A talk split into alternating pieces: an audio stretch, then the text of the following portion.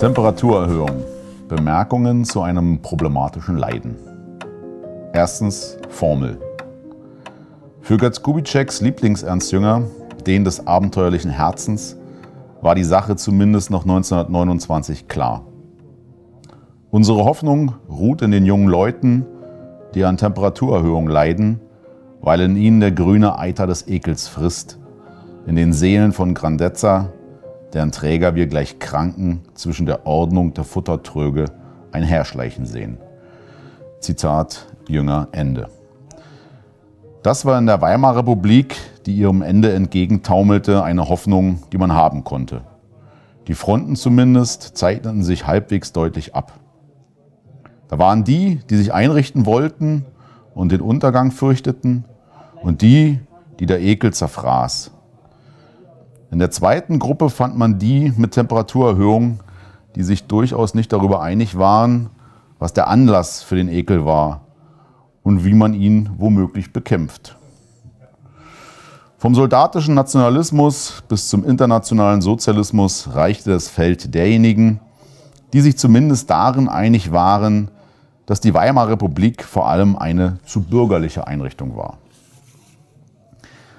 Wenige Jahre später waren die Fronten nicht mehr ganz so klar. Jünger sah sich mit Leuten konfrontiert, die an Temperaturerhöhungen litten und sein Haus durchsuchten. Die Sache wurde ihm unbehaglich.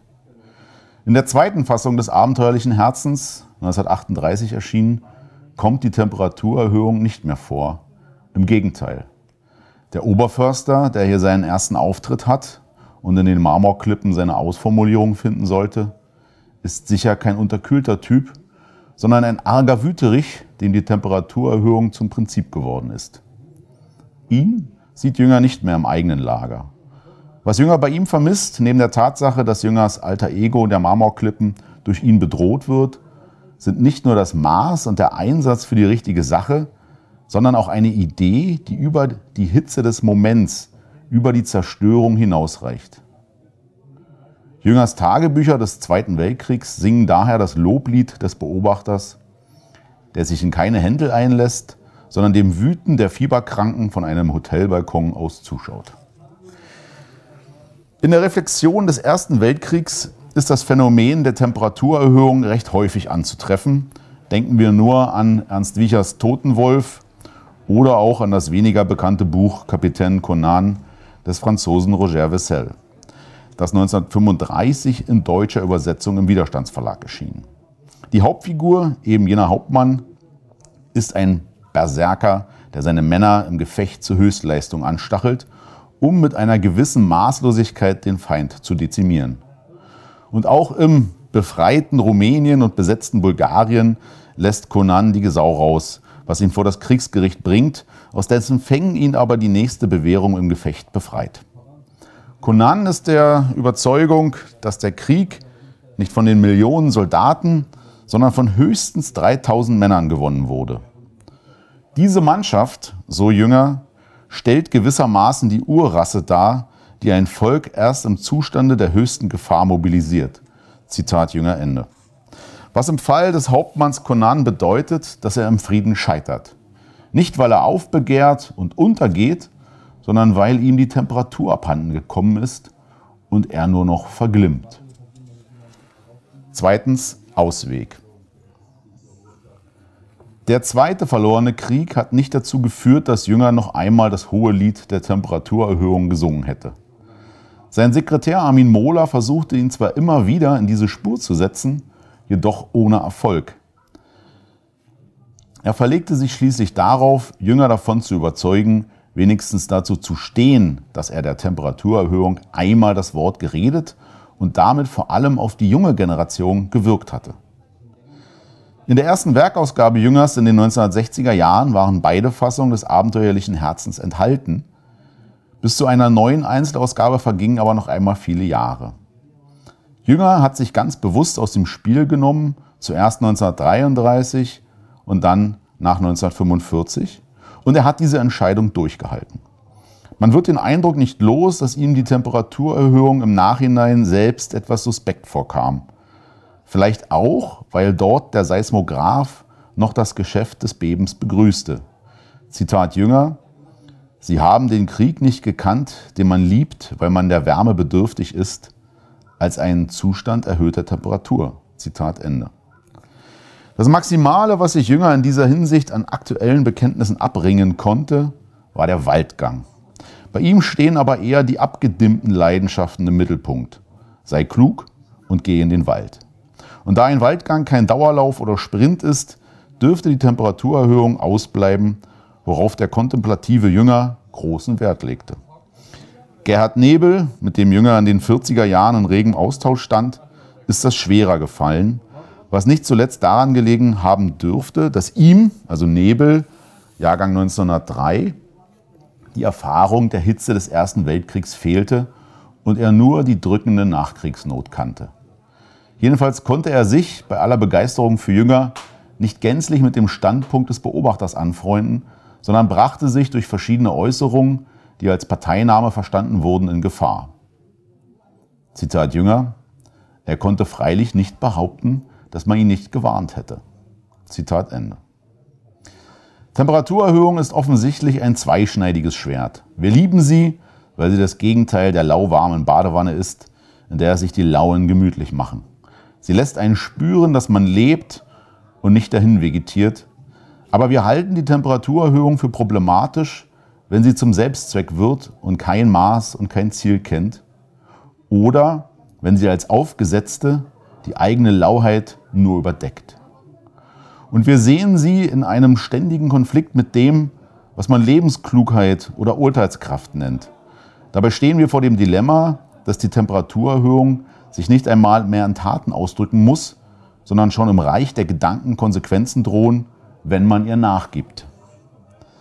Der Gedankenverbrecher steht auf einer Stufe mit dem Kriminellen. Meistens rangiert er sogar darunter, weil seine Resozialisierung als aussichtslos gilt. Das Darstellen des legalen Widerstands als verbrecherisch ist ein Mittel, das nicht nur den widerständigen echten, sondern auch dessen moralischen Kompass korrumpieren soll. Es soll das Gefühl erzeugt werden, warum soll ich mich, wenn ich ein Aussätziger bin, an Regeln halten? Wenn ich als Verbrecher gelte, kann ich mich auch so benehmen. Diese Art der Verantwortungslosigkeit hat es zu allen Zeiten in den Widerstandsmilieus gegeben, häufiger auf der linken Seite, weil dort die Wurzeln gekappt sind, deren Rückbindung immer noch der sicherste Kompass ist. Zitat Jünger, Demgegenüber ist es wichtig, dass der Waldgänger sich in seiner Sittlichkeit, in seiner Kampfführung, in seiner Gesellschaft nicht nur deutlich vom Verbrecher unterscheidet, sondern dass dieser Unterschied auch stark in seinem Inneren lebendig ist. Er kann das Rechte nur in sich finden. Zitat Ende. Das Maß der Stigmatisierung erhöht das Maß der Verantwortung. Drittens Typen.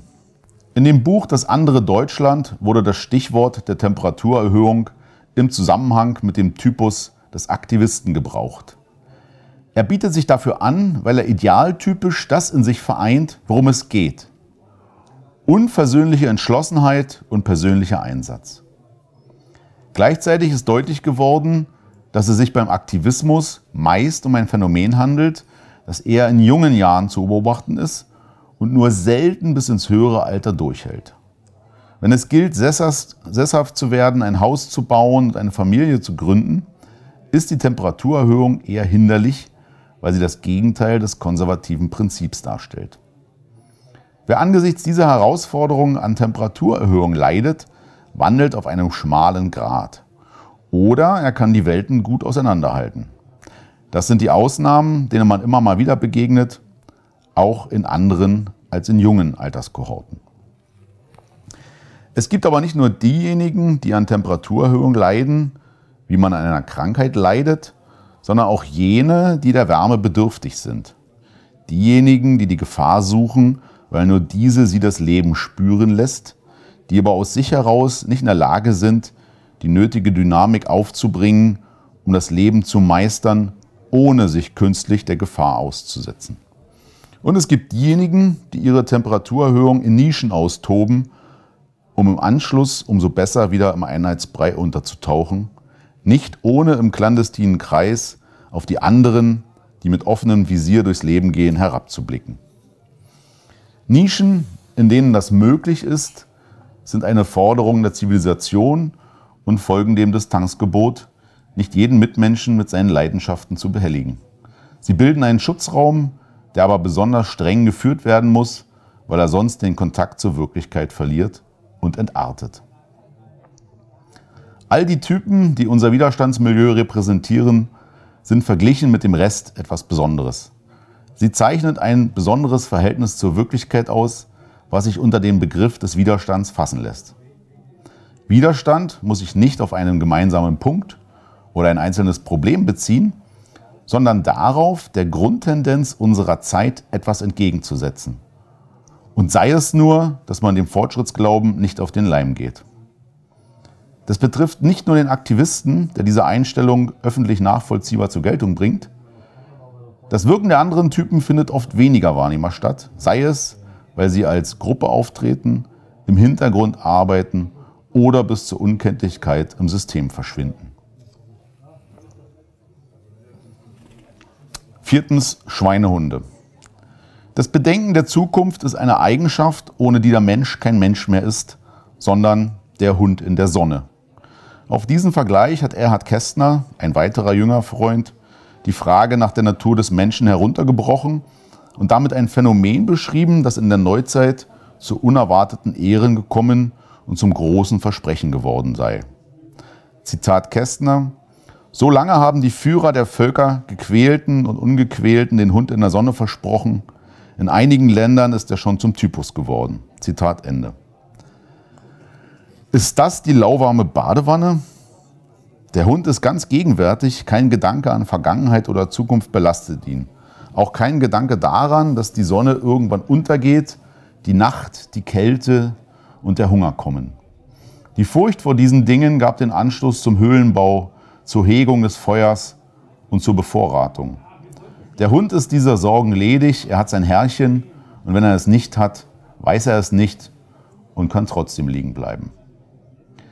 Der Hund in der Sonne ist das, was sich diejenigen wünschen, die über den Menschen verfügen wollen, jedem, der ihn emporreißen will, ist er ein Ärgernis, eine Beleidigung, die er zu verscheuchen sucht. Deswegen ist unser Langmut mit denjenigen, die brennen, immer größer, als er im Einzelfall sein sollte. Dieser Vertrauensvorschuss lässt nicht selten über Mängel hinwegsehen, die sich im Nachhinein als genau das herausstellen, was eingangs als Problem beschrieben wurde. Die Temperaturerhöhung ist bestenfalls Selbstzweck im schlimmsten Fall die Entschuldigung für Unreife. Also sollten wir uns fragen, wo die Temperaturerhöhung ihr Maß und ihren Kompass hernimmt. Denn das Berserkerhafte ist in der Jugend lässlich und vielleicht notwendig, um einen Entfremdungsprozess zwischen den Generationen einzuleiten, der über die Erfahrung des Lebens zu einer ganz neu und viel fester gegründeten Gemeinschaft werden muss. Es ist in der Regel das Gefühl der Verantwortung, das die Generation wieder zueinander führt. Jugendliche Leidenschaft, etwas Mechanisches. Heißblütigkeit, Energie und Mut zeigen sich dagegen bei manchen Menschen erst als Ergebnis eines ganzen Lebens, wenn ihre Persönlichkeit eine gewisse Aggressivität entwickelt hat. Das schreibt Robert Poulet, ein belgischer junger Freund, und gibt damit ein wichtiges Maß der Temperaturerhöhung an, die Erfahrung. Einem jugendlichen Heißsporn wird man die väterliche Hand reichen und versuchen, seine Energie in eine sinnvolle Richtung zu lenken. Das lässt sich durch die Erfahrung bewerkstelligen, doch manch einer will nicht erwachsen werden. Er tut in guten Momenten so, ist aber innerlich unreif und hasst den Moment, an dem das Leben über den Augenblick hinaus seine Hingabe erfordert.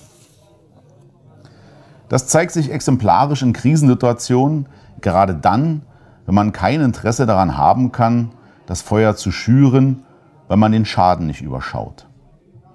Zitat Jünger, während der Krisen ist es für den Einzelnen gut, wenn er nicht zu sehen und besser noch, wenn er nicht vorhanden ist. Dazu sind zwei Voraussetzungen wichtig, Tarnung und Mobilität. Zitat Jünger Ende. Für das Exil muss die Gefahr schon sehr groß sein, sonst gibt es kaum eine Entschuldigung dafür, das Land zu verlassen. Tarnung mag für jemanden, der still vor sich hinlebt, unproblematisch sein. Jedoch sind der Nischen immer weniger und sie werden immer hermetischer, sodass die Tarnung Gefahr läuft, zur zweiten Natur zu werden.